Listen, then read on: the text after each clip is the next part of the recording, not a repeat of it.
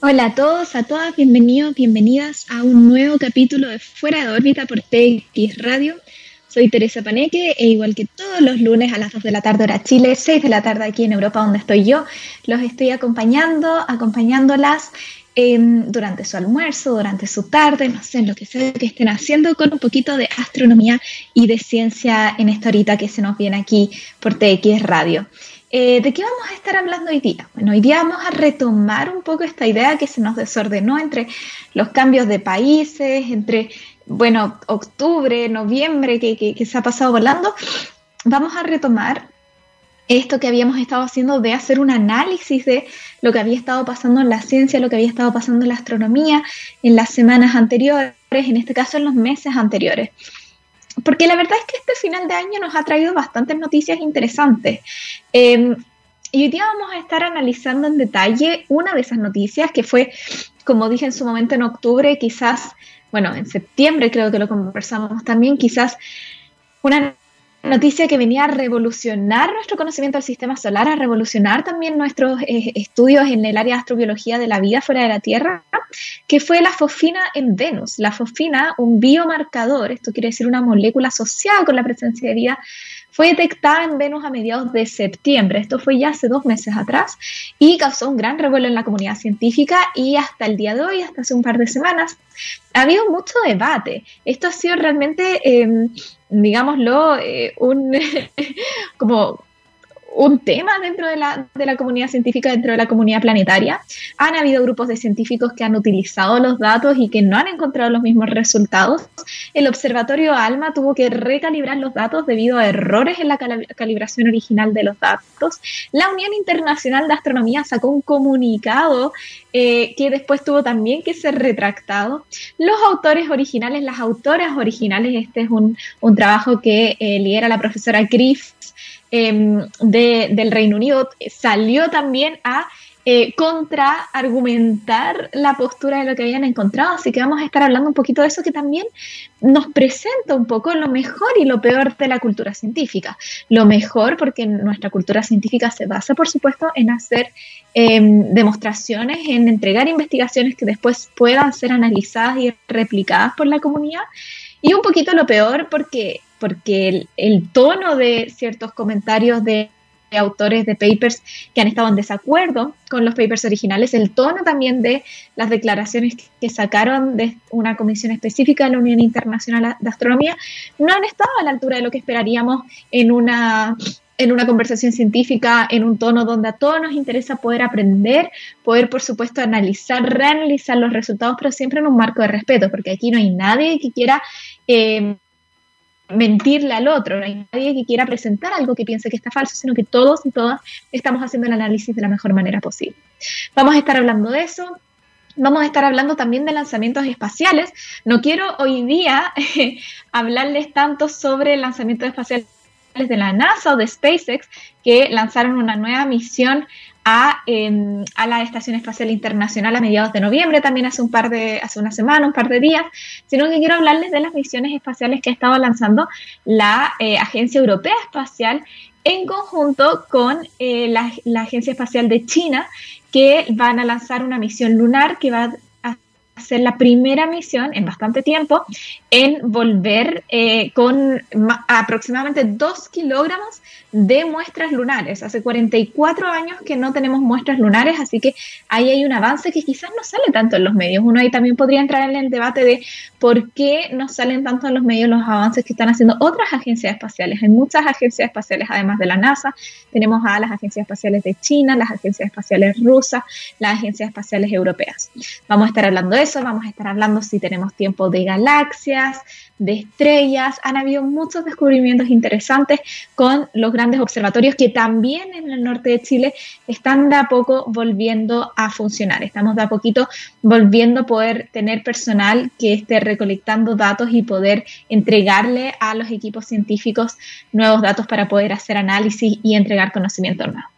Así que tenemos mucho de qué hablar, hay mucha ciencia que está dando vueltas. Vamos a empezar con ese debate de la fosfina, después vamos a seguir con otros descubrimientos científicos y finalmente vamos a hablar un poco sobre la exploración espacial, que también, por supuesto, es algo muy bonito de lo cual yo sé que a todos y todas les gusta aprender y conversar. Por ahora, nos vamos a ir con un poquito de música. Esto es White Open Space de Manson. Ya estamos de vuelta en Fuera de órbita por TX Radio.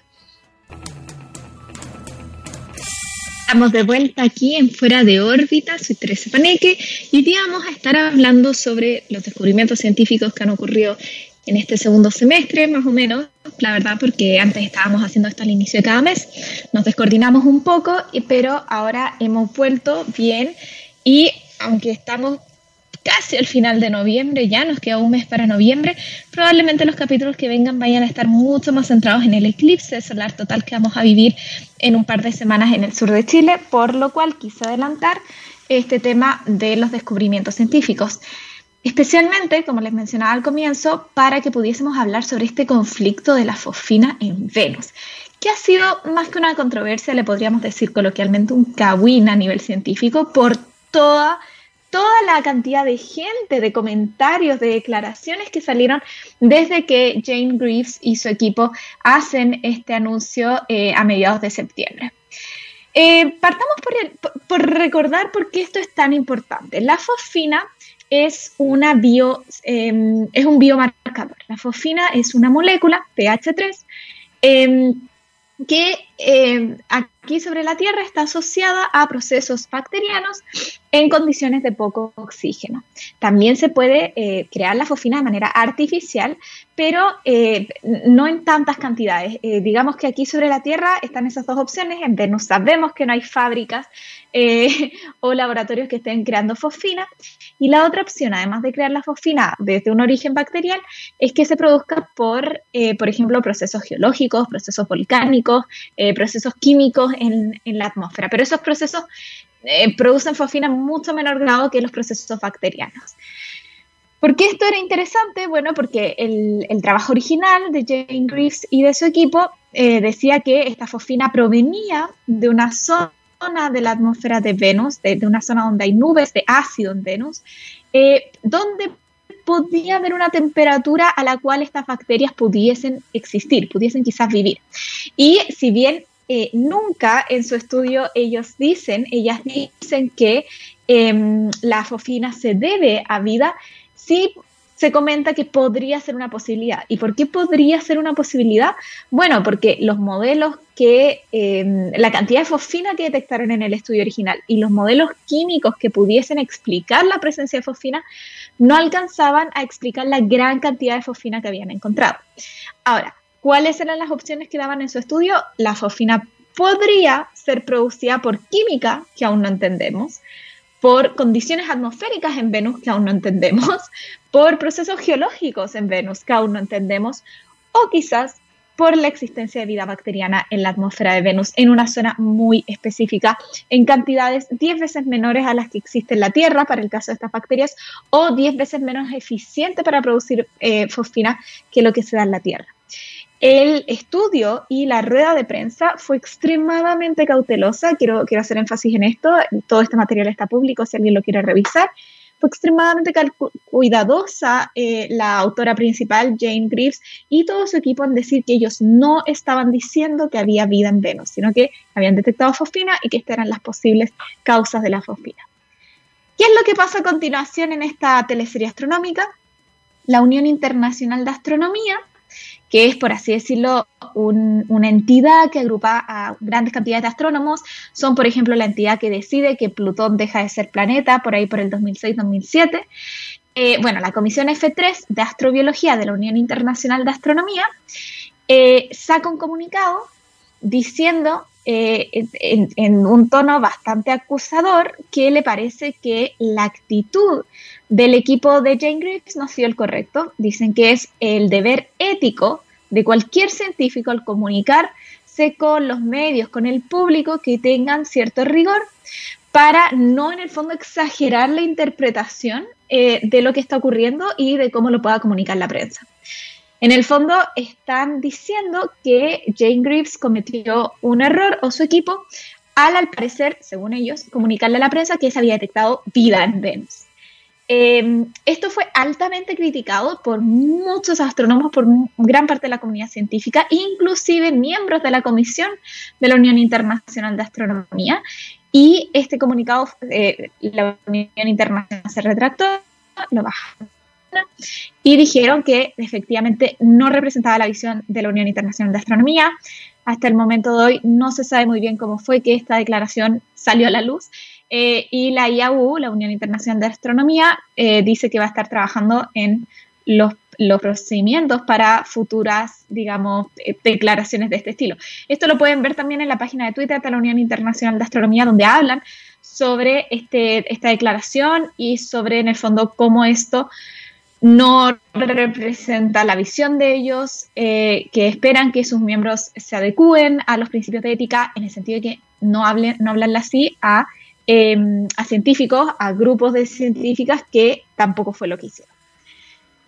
Pero ¿qué fue lo que pasó a continuación? Porque esto por supuesto no para. Había terminado todo este tema de la Unión Internacional de Astronomía cuando eh, Jerónimo Villanueva, eh, un científico de la NASA que, trabaja en, en, el Goddard Space Flight Center y su equipo, eh, ponen, eh, envían a publicación otro paper que dice que no hay fosfina en la atmósfera de Venus. Este paper eh, también fue sometido a Nature Astronomy y en él originalmente decían con palabras bastante fuertes en el, en el abstract, en el resumen inicial, que pensaban que el equipo de Jane Greaves debía retractarse de em, lo que habían publicado inicialmente también en Nature. Esto fue enviado al equipo de Jane Greaves, según lo que dice la publicación, el 21 de octubre y fue eh, enviado a la revista el 26 de octubre. En el fondo tienen esta cortesía profesional, por así decirlo, de avisarle a la autora y, al editor de la publicación original que era lo que estaban eh, mandando y que no estaban de acuerdo con el resultado que había salido. Eh, también fue altamente criticado el resumen del trabajo de Jerónimo Villanueva por el tono en el cual decían que em, debían retractarse eh, y, en el fondo bajar el, el estudio original. Posterior a esto, el equipo presentó también unas disculpas públicas diciendo eh, que, que, era inapropiado lo que habían dicho, que se disculpaban por cualquier daño ocasionado y que un poquito eh, este lenguaje tan específico había sido parte de, em, de las guías de publicación de la misma revista Nature Astronomy. Eh, después de esto han salido bastantes otros trabajos también diciendo que no encuentran los mismos resultados que el equipo de Jane Greaves, no solamente Jerónimo Villanueva de la NASA, sino que Teresa, o sea, Teres eh, del Observatorio París, Ignaz Snellen del Observatorio Leiden, Mark Thompson de la Universidad de Hertfordshire. Em, de diferentes maneras han llegado a la conclusión de que no encuentran el mismo resultado, no con la misma fuerza o criticando de plano los métodos ocupados para encontrar el resultado de la fosfina. Vamos a explicar por qué es que quizás estos datos no, eh, no coinciden los análisis que se están haciendo a posteriori o cuál es quizás una de las críticas más grandes que se le hace a, eh, al descubrimiento de la fosfina. Eh, para empezar, em, tenemos que entender cómo es que se detecta la fosfina, ¿no? Cuando, cuando estamos detectando moléculas en el espacio, lo que nosotros estamos viendo son líneas de absorción o de emisión. Las moléculas, eh, los compuestos químicos, los elementos, eh, son protones con electrones. Y cuando la luz, cuando emisión, cuando radiación, cuando energía pasa a través de em, una atmósfera, pasa a través de una nube de polvo, pasa a través de una nube de gas, donde tengo elementos, donde tengo moléculas, esta energía va a interactuar con los elementos, con las moléculas. Va a interactuar eh, causando que eh, estas moléculas, estos elementos se exciten y pasen a tener estados energéticos distintos. O eh, que los elementos moléculas pueden de-excitarse y pasar estados energéticos más, eh, más abajo del estado energético, donde están liberando también energía, liberando radiación, liberando fotones. Entonces, en el fondo, los elementos químicos interactúan con la emisión o emiten directamente. Y eso es lo que nos permite, por ejemplo, cuando nosotros vemos un espectro de energía, un espectro electromagnético, uno puede pensar cuando me llega la luz, que me llega una onda de energía, me llega un paquete de energía, yo la puedo abrir puedo ver, por así decirlo, un arco iris, puedo ver todas las frecuencias y a ciertas frecuencias veo que me falta energía, que tengo, por ejemplo, líneas de absorción. En otras frecuencias puedo ver que tengo líneas de emisión, que tengo más energía que la que yo esperaría tener. Y estos son eh, los efectos que producen la presencia de elementos o de moléculas. Hay diferentes tipos de transiciones, podemos tener transiciones rotacionales, transiciones vibracionales, transiciones electrónicas. Eh, esto va a depender de qué tan energética sea la transición. Para mover un electrón en un átomo, en un elemento, necesito mucha más energía que para hacer, por ejemplo, vibrar o rotar una molécula. Entonces, dependiendo siempre de en qué área del espectro electromagnético, qué tipo de energía yo esté analizando, va a ser qué tipo de transición voy a ver, qué elementos voy a poder ver. Entonces, cuando uno analiza la atmósfera de Venus, lo que estamos buscando y lo que ustedes van a ver si es que eh, observan em, los trabajos de Jane Greaves o de los otros autores, va a ser que hay una especie de espectro donde se ve como mucho ruido y de repente hay una V, ¿no? Hay una línea que va hacia abajo, hay una zona donde la emisión no sigue ese patrón constante, más o menos constante. Y eso es lo que se detecta como la señal de la fosfina. Uno de los argumentos eh, que enuncia eh, Villanueva, por ejemplo, y su equipo, es que em, esta señal de la fosfina está bastante cerca de otro elemento químico que es eh, el SO2. Entonces dice, a ver, ojo ahí, como que también los modelos que ellos hacen indican que la emisión que se ve puede en verdad estar ocurriendo no porque haya fosfina, sino porque hay otra molécula. Entonces, en verdad, lo que estamos observando no son los efectos de la presencia de la fosfina, sino que son los efectos de la presencia del SO2.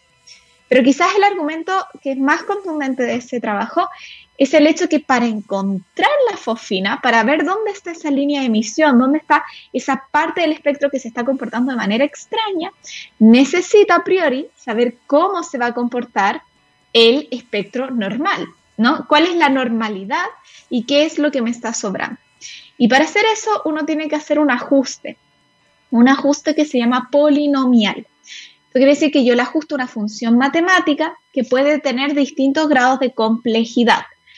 Eh, si los que me escuchan se acuerdan del colegio, quizás están en el colegio, puede ser que hayan visto funciones. Y tenemos, por ejemplo, una recta, que es una línea recta. Todos los puntos son iguales. Después puedo tener una parábola. Las parábolas son cuando los puntos están elevados a 2. Puedo tener eh, algo que se comporte como una función cúbica. Puedo tener una función a la cuarta. Y a medida que yo le voy agregando exponentes, le voy agregando complejidad al modelo. Y voy haciendo, por ejemplo, que una función que era el estilo y igual a x se comporte del estilo y igual a ax cuadrado más bx más c, por ejemplo. Entonces, cada letra a, b, c empieza a ser un parámetro más que me complejiza el modelo y que hace que el modelo se pueda ajustar mejor a los datos porque va a tener más rangos de libertad. El problema también es que cuando si tengo un modelo muy complejo, puede ser que esté un poquito forzando a que las cosas sean como yo quiero que sean. Uno siempre debiese tratar de irse por la solución más simple. O sea, si yo digo que algo tiene cuatro patas, como este ejemplo, uno va a pensar en un caballo, no en una cebra, ¿no? Uno tiene que tratar de irse siempre a lo más simple. Y si lo más simple es capaz de replicar la realidad, entonces puede ser que vaya por buen camino. Em, en el caso del estudio original de la fosfina, este estudio se hizo con un polinomio de grado 12. Eso quiere decir que tenía muchos términos libres. Y esta es una de las cosas que el equipo de Villanueva argumenta. Dice, con tantos términos libres, como que en el fondo claramente uno va a recuperar una señal muy fuerte. Sin embargo, veamos si es que esta señal se mantiene, si es que ocupamos menos términos libres, un modelo más simple. Y ven que la señal no se vuelve estadísticamente significante.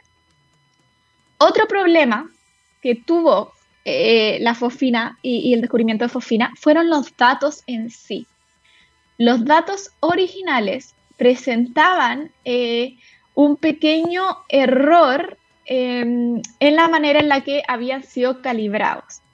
Eh, esto fue algo que eran los datos de Alma y el staff de Alma, el personal que trabaja en Alma, identificaron este pequeño error en la calibración que se debía principalmente porque ALMA en general ha estado hecho para observar fuentes muy tenues y muy lejanas. Venus es una fuente bastante cercana. Entonces hay muchas calibraciones, hay muchas cosas que se le tienen que hacer a Alma para poder observar Venus de buena manera. Y el escrutinio internacional obligó a que se revisara de cero, así como fue calibrado los datos del telescopio, y se dieron cuenta que había un error. Eh, recientemente, el 17 de noviembre, o sea, hace prácticamente una semana, Alma volvió a enviar, volvió a hacer públicos los datos de este, de este resultado, de este, de este análisis de Venus, pero con la calibración bien hecha. Y con esos datos fue que el equipo original de Jane Greaves vuelve a publicar o vuelve a em, mostrar a la comunidad científica una publicación eh, que ha sido submitida para, para, una revista y que se llama Un reanálisis de la fosfina en las nubes de Venus. Esta, esta publicación parte con una respuesta directa al trabajo de Villanueva y de su equipo, eh, donde comentan de que ellos eh, han revisado, y está revisado en el paper original, que no se le puede atribuir al SO2, que era esta otra molécula que ellos decían que podía ser, Em, el descubrimiento de la fosfina, que esto no es algo que solamente se haya analizado con datos de ALMA, sino que también con el otro telescopio de Hawái, con el que también se hizo detección de fosfina. Y em, vuelven a hacer un análisis de la presencia de fosfina, ahora con los datos bien calibrados. Y con los datos con, estos nuevos datos reprocesados, encuentran, siguen encontrando la fosfina, pero en menor cantidad. Si antes la fosfina se encontraba a una intensidad 12 veces mayor que el ruido de fondo, ahora se encuentra con una intensidad que es cercana a 5 veces mayor que el ruido de fondo y la cantidad de fosfina sobre la atmósfera que se encuentra es bastante pequeña, o sea, bastante más pequeña, 7 veces más pequeña que los datos que originalmente fueron procesados. Em, ¿Qué nos dice esto? Aquí ha habido un intenso escrutinio de la comunidad científica de estos datos. Esto ha sido posible por varias razones, principalmente porque el equipo de Jane Greaves puso los datos a disposición de la comunidad científica.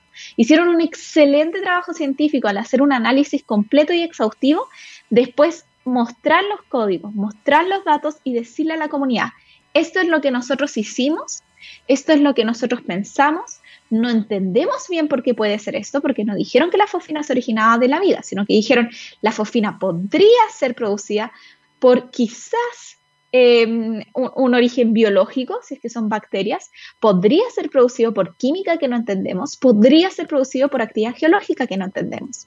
Por favor, revisen nuestros datos. La comunidad científica en un inicio actuó, yo diría, de manera un poquito petulante, eh, tratando de tirar para abajo este descubrimiento simplemente porque quizás es algo con lo cual la astronomía ha luchado mucho tiempo, ¿no? Esta idea de que hay vida extraterrestre y que la gente va a pensar que son hombres verdes que están en otro planeta. Yo creo que hoy en día también tenemos como científicos, científicas que tener un poquito más de fe en que las personas entienden de qué estamos hablando cuando hablamos de vida, que entienden que posiblemente esta vida sea vida microbial. Y nosotros hemos hablado mucho en fuera de órbita, así que yo espero que ustedes que me están escuchando tengan al menos esas ideas dando vueltas por sus cabezas. Y por otro lado, vemos también que esta ha sido efectivamente una oportunidad para que la comunidad científica agarre estos datos, los revise y diga, estamos llegando a resultados distintos. ¿Por qué? Estamos llegando a resultados distintos porque la matemática que estamos ocupando es distinta, porque los datos no estaban bien procesados, porque se necesita volver a iterar. Y eso es la ciencia, esto es un proceso normal en la ciencia.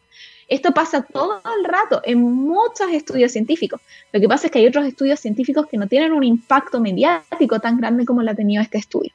Así que también esto se lo digo a todos quienes eh, estén interesados, interesadas en volcarse el camino de la ciencia. Hay que tener eh, la capacidad para analizar y reanalizar los resultados, para pararse frente a la crítica, para para defender resultados si es que uno piensa que lo tiene bien con argumentos científicos y para, por supuesto, poder dialogar, poder conversar y poder em, llegar a conclusiones de, de, lo que sea lo más correcto. Al final lo que nosotros queremos es poder avanzar en el entendimiento de todo lo que nos rodea. Y vamos a seguir hablando de todo lo que nos rodea fuera de órbita. Nos vamos a ir ahora a temas un poquito más grandes. Vamos a ir puntualmente viendo los descubrimientos en el área de formación planetaria, en el área de evolución estelar, en el área de galaxias y vamos a cerrar este programa, como ya les había adelantado, con toda la parte de lo que es la exploración espacial. En esa tona, en ese tono, perdón, y habiendo eh, conversado ya sobre este gran dilema de la fosfina en Venus, que vamos a seguir viendo cómo avanza en los meses que vienen, porque esto, la última publicación del equipo original salió hace muy pocas semanas, así que tenemos que ver cómo evoluciona todo ese tema, cuáles son las respuestas que van a venir a posteriori y los nuevos análisis. Nos vamos con la segunda canción, que es sobre nuestro Sol, se llama Sun y es de Two Doors Cinema Club. Estamos de vuelta en Fuera de órbita haciendo este repaso por diferentes cosas que han pasado en la ciencia, que han pasado en la astronomía específicamente durante estos meses. Digo meses porque ya saben que esto es algo que estábamos haciendo al inicio de cada mes, desde más o menos agosto, julio, por ahí. Em, y ahora eh, hemos, hemos, vuelto a hacer este, este tipo de eh, overview de cómo está la, situación en la astronomía. Em, entonces, vamos a partir por algo que yo sé que les gusta mucho, que son los agujeros negros. A mediados de agosto, con telescopios del Observatorio Europeo Austral, que como ya saben es donde estoy trabajando actualmente, se logró em, publicar eh, que se habían visto los últimos momentos de una estrella devorada por un agujero negro. ¿Y por qué digo que esto les va a gustar? Porque esta es la idea clásica de la ciencia ficción, ¿no? A mí siempre en las charlas me dicen, bueno, ¿y qué pasa si hay un agujero negro cerca del Sol, si hay un agujero negro cerca de la Tierra? Y uno tiene esta imagen de que el agujero negro va a empezar a tragarse la masa de esa estrella central. Yo siempre les digo, los agujeros negros no son peligrosos per se, no son aspiradoras. Si hay un agujero negro lo suficientemente lejos, no nos va a pasar absolutamente nada. Y de hecho, nuestro universo, nuestra galaxia está poblada de agujeros negros de masa estelar. Y muchas veces no los vemos porque, como están aislados, están lejos de objetos luminosos o de objetos que puedan caer sobre los agujeros negros, simplemente no nos damos cuenta de su presencia. ¿Y de qué hablar de los supuestos agujeros negros primordiales que estuvimos hace un par de semanas hablándolo con el Chris Centeno? ¿Se acuerdan de él que nos estuvo hablando sobre estos agujeros negros de masas similares a, las de la Tierra que podrían quizás explicar la presencia de materia oscura o la existencia más bien de materia oscura? Pero, em, ¿qué es lo que se vio? Bueno, lo que se vio fue justamente la imagen que ustedes tienen en su cabeza. Una estrella que estaba siendo devorada por un agujero negro súper masivo. Estamos hablando de un agujero negro al centro de la galaxia, similar, por ejemplo, al que tenemos aquí al centro de nuestra Vía Láctea. También estuvimos hablando de esto con Cristóbal Centeno, este agujero negro que se ganó el premio Nobel gracias a que podíamos monitorear el, el movimiento de estrellas cercanas al agujero negro. Porque cuando las estrellas solamente están cercanas al agujero negro, van a orbitar en órbitas extremas y rápidas, pero no van a ser tragadas por los agujeros negros, no van a caer sobre el agujero negro.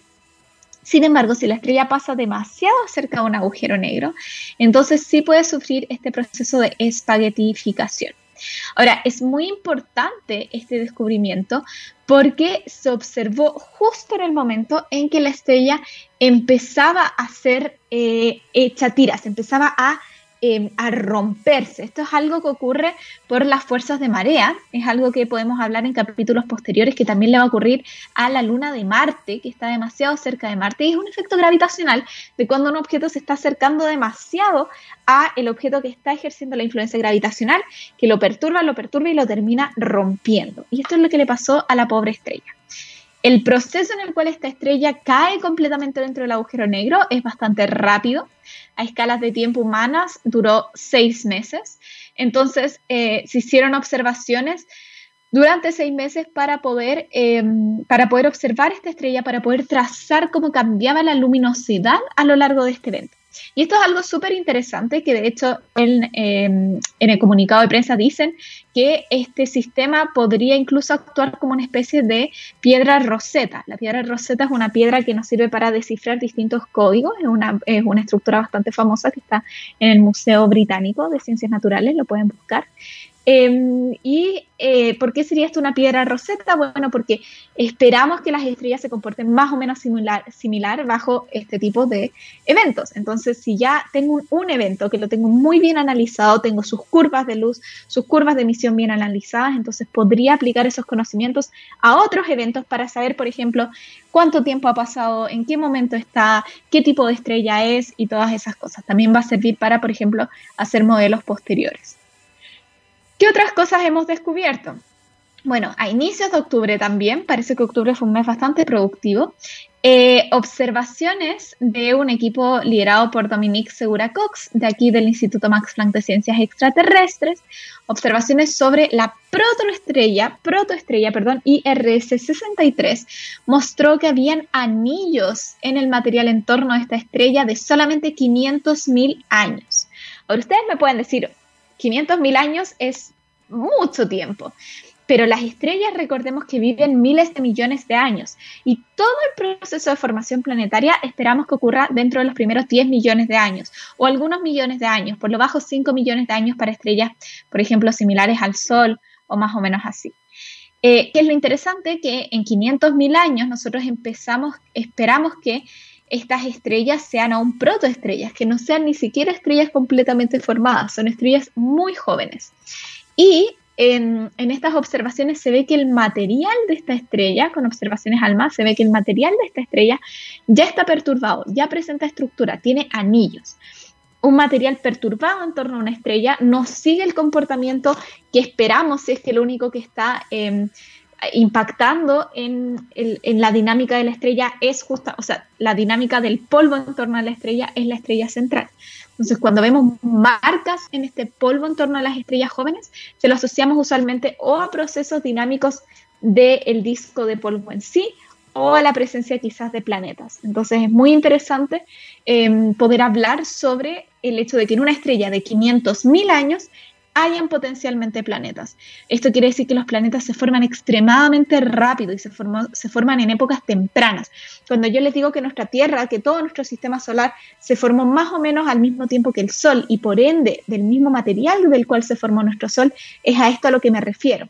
Ocurre el, el colapso gravitacional de la nube molecular de polvo y gas, se forma esta estrella joven y pareciera ser que de manera muy rápida se empiezan también a formar los planetas en torno a esta protoestrella. Es por eso que también creemos que en torno a todas las estrellas debiésemos tener al menos uno, dos, varios planetas, porque estos planetas se formarían al mismo tiempo que las estrellas que, eh, en torno a las cuales orbitan.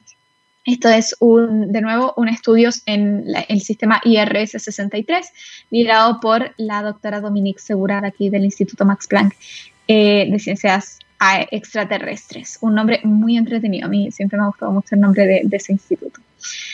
Em, seguimos con estrellas. Eh, se logró ver los vientos estelares. Esto es, es, una investigación que ya lleva un tiempo dando vuelta, quizás lo vieron en su momento. Se ven unas fotos preciosas como de rosas. Pueden buscar ahí vientos estelares eh, de colores, quizás ahí les aparece vientos estelares de colores, que son los vientos estelares que se espera que las estrellas emitan en sus momentos más avanzados de evolución. Estrellas como nuestro Sol, una estrella amarilla, que va a crecer para pasar a ser una gigante roja y que después va a liberar todas sus capas exteriores en la forma de una nebulosa planetaria. En el momento en que esta estrella crezca a ser una gigante roja, va a emitir vientos estelares, va a estar emitiendo esta radiación, este material. Y se esperaba siempre que la emisión de estos vientos estelares fuera de forma esférica, como más o menos la estrella esférica, entonces se emitiera en forma esférica. Sin embargo, las observaciones de estos vientos estelares muestran mucha estructura, se ven como rosas, se ven unas imágenes preciosas. Se piensa que esto es porque el viento estelar, e, esta emisión, es perturbada por la presencia de otros objetos, como por ejemplo planetas masivos. Esto es interesante porque en algún momento le va a pasar a nuestro Sol. Cuando eso pase, nuestro planeta se finí, la Tierra ya no va a, estar donde está actualmente porque el Sol va a crecer más o menos hasta la órbita de la Tierra eh, y bueno, y nosotros tampoco vamos a estar porque esto va a ser en 5 mil millones de años más. O sea, básicamente todo el tiempo que ha pasado la Tierra va a pasar el mismo tiempo hacia adelante. Así que muchos miles de millones de años más, yo no creo que la humanidad siga sobre la faz de la Tierra. Pero lo que sabemos es que cuando eso ocurra y los vientos estelares del Sol sean em, procesos importantes, probablemente Júpiter y Saturno que son los planetas masivos de nuestro sistema solar, sean los responsables por perturbar estos vientos solares y hacer que en torno a nuestro Sol también hayan estas imágenes como de rosas, de colores tan bonitas que se vieron en estas observaciones que salieron a la luz. Y finalmente, solo para hablarles un poquito de galaxias y de las cosas que hemos visto en galaxias a finales de octubre también, se detectaron eh, galaxias ¿no? en un universo temprano que eran increíblemente em, como desarrolladas, por así decirlo. O sea, de nuevo esto que hemos conversado otras veces, em, galaxias con mucha estructura, galaxias con altas velocidades rotacionales que se observan en tiempos tempranos del universo. Y solo quiero repasar a qué me refiero con tiempos tempranos del universo. Esto es algo que he comentado otras veces. Nosotros cuando observamos galaxias sobre todo, que son objetos que tienen miles de millones de estrellas, son objetos que tienen mucho flujo, mucha radiación, mucha luz, podemos ver mucha emisión. Estas galaxias pueden trazar épocas muy lejanas, porque podemos ver luz tan tenue, que es luz que salió hace miles de millones de años atrás. Ya no ocupo la distancia en años luz, sino que empiezo a ocupar otro concepto que es el redshift. Yo creo que tenemos que volver a traer a algún invitado, invitado que nos hable de pero cuando ocupamos el redshift, lo que estamos viendo es también los efectos de la expansión del universo y ver qué tanto ha tenido que viajar esa luz, miles de millones de años para llegar a nosotros. Y como ha viajado miles de millones de años, estamos trazando cosas que ocurrieron hace miles de millones de años cuando se emitió ese fotón por primera vez y por ende las épocas tempranas de nuestro universo. ¿Qué esperamos ver en las épocas tempranas? Esperamos ver galaxias desarmadas, esperamos ver galaxias que no tengan tanta estructura como la Vía Láctea, que no tengan estos brazos preciosos, porque suponemos que eso tarda tiempo en asentarse. ¿Qué vemos? Vemos que las galaxias parece que son bastante similares. Y esto nos habla de que el proceso de evolución de galaxias probablemente haya sido mucho más rápido que lo que los modelos actuales entienden. Así que tenemos ahí muchas cosas interesantes que están pasando en el ámbito de estrellas, en el ámbito de galaxias, en el ámbito de formación planetaria. Así que vayamos a ver con qué nos sorprende lo que queda de año y por supuesto el próximo año. Nos vamos a nuestra última pausa musical para después volver con el último tema que les prometí, que es todo esto de la exploración espacial más allá de la NASA. Deberíamos ponerle eh, ese, ese apellido a la sección que se viene. Y por ahora nos quedamos un ratito con Muse y Space Dimension. Ya estamos de vuelta en Fuera de órbita por TX Radio. Estamos de vuelta para esta última parte de capítulo de hoy de Fuera de órbita. Hemos estado hablando sobre em, los avances en la ciencia en estos últimos meses, semanas, em, conversando sobre también el conflicto, el, todo el dilema de la fosfina en Venus y lo que eso ha significado para la comunidad científica internacional. Y ahora vamos a hablar en este último ratito que nos quedan los últimos minutos ya sobre la exploración espacial. Em, algo que siempre me preocupa mucho es esta falsa idea de que la NASA y Estados Unidos son quienes em, tienen el dominio de la exploración espacial. Esto se ha visto potenciado en, los últimos meses por todo lo que ha sido el, el revuelo por SpaceX, Elon Musk, eh, esta tecnología que siempre tiene cobertura mediática cada vez que vamos a tener un lanzamiento de SpaceX, pareciera. Em, ¿Qué es realmente? Hay mucha gente que me pregunta esto. Bueno, SpaceX es una iniciativa de privados, de, una empresa privada, que es la empresa de Elon Musk en Estados Unidos, para tener tecnología reutilizable que pueda hacer lanzamientos al espacio y después el cohete, el Falcon 9, que es el famoso Falcon 9, eh, es capaz de volver remotamente a la superficie terrestre y caer en un lander, caer en una plataforma para poder ser reutilizado. Esto es algo muy novedoso porque permite en el fondo em, no estar generando esa tecnología una y otra vez. Es algo que es reciclar tecnología y es muy bonito. Eh, por temas de financiamiento, la Agencia Espacial de Estados Unidos, la NASA, eh, hizo este contrato con SpaceX y también existen contratos con Boeing, que es otra empresa norteamericana, para generar este tipo de tecnología. Ahora, ¿por qué tanto revuelo cuando se lanzaron astronautas desde suelo americano? Porque era la primera vez en varios años que se lanzaba una misión norteamericana en suelo norteamericano. Los astronautas siempre han seguido subiendo a la estación espacial. Recordemos que la estación espacial cumplió hace poco 20 años de funcionamiento, 20 años con humanos habitando en la estación espacial y han ido astronautas de distintas partes del mundo. Los astronautas norteamericanos antes subían en eh, tecnología rusa, enviados desde estaciones espaciales rusas. Tenemos estas eh, agencias espaciales de China, de Europa, de distintos lugares del mundo que están haciendo eh, mucha investigación muy divertida. Y hoy día les quiero hablar de dos iniciativas de la Agencia Espacial Europea, la ESA, una de las cuales se envió el 21 de noviembre eh, desde también California, Estados Unidos, el Sentinel 6, ocupando el SpaceX, el Falcon 9 de SpaceX. ¿Cuál era la misión del Sentinel? Que es muy interesante, es que va a ser eh, un radar que va a estar midiendo eh, cómo es el, cómo, va variando el nivel del mar a producto del cambio climático, porque también recordemos que todas estas misiones de exploración espacial muchas veces no tienen tanto que ver con astronomía, a menos que estemos hablando de telescopios espaciales, sino que tienen que ver con otros intereses de la humanidad, como el eh, monitoreo del cambio climático, como los estudios de nuevas tecnologías o de em, cómo va adaptándose el cuerpo humano también a las condiciones del espacio. Esta misión, el Sentinel 6, que va a medir em, cómo van variando los niveles del mar, también se eh, cuenta con muchas bases terrestres que son las encargadas de ir recibiendo y poder ir mandando información. Una de las cuales, les comento, está en Punta Arenas, aquí en el sur de Chile. Así que para que sepan que tenemos una base de la Agencia Espacial Europea en el sur de Chile, en Punta Arenas. Si alguien vive por ahí, quizás pueda sepa algo al respecto, pueda sacar una foto. Y hoy, hoy que estamos a 23 de noviembre, les quiero contar que se envió la misión, no sé si lo estaré pronunciando bien, Chang'e, eh, tiene el nombre de la diosa china de la, de la luna. Eh, y, em, y lo bonito que va a ser esta misión, como les comentaba al principio del programa, es que se espera que pueda ir a la Luna a recolectar muestras lunares, más o menos dos kilos de muestras lunares, y que estas muestras se puedan devolver a la superficie terrestre. ¿Cuándo estarían volviendo estas muestras a la superficie terrestre? Si mal no estoy, eh, deberían estar volviendo a final de año. Vamos a ver si es que em, aquí hay información, no estoy muy clara al respecto, pero tengo entendido que podría ser que estén volviendo a, a mediado de año, pero no estoy segura, vamos a tener que confirmar eso en el próximo programa. Lo interesante de todas maneras es que es la primera vez en 44 años que se va a volver a la Luna a recolectar estas muestras y esto es algo que es bastante importante para el estudio de cómo era nuestro sistema solar temprano, de cómo fueron las condiciones de formación de la Luna y por ende de la formación de los distintos cuerpos también que habitan en nuestro sistema solar. Recordemos lo que hablábamos hace unos minutos, de que todos estos procesos de formación ocurren prácticamente de manera simultánea.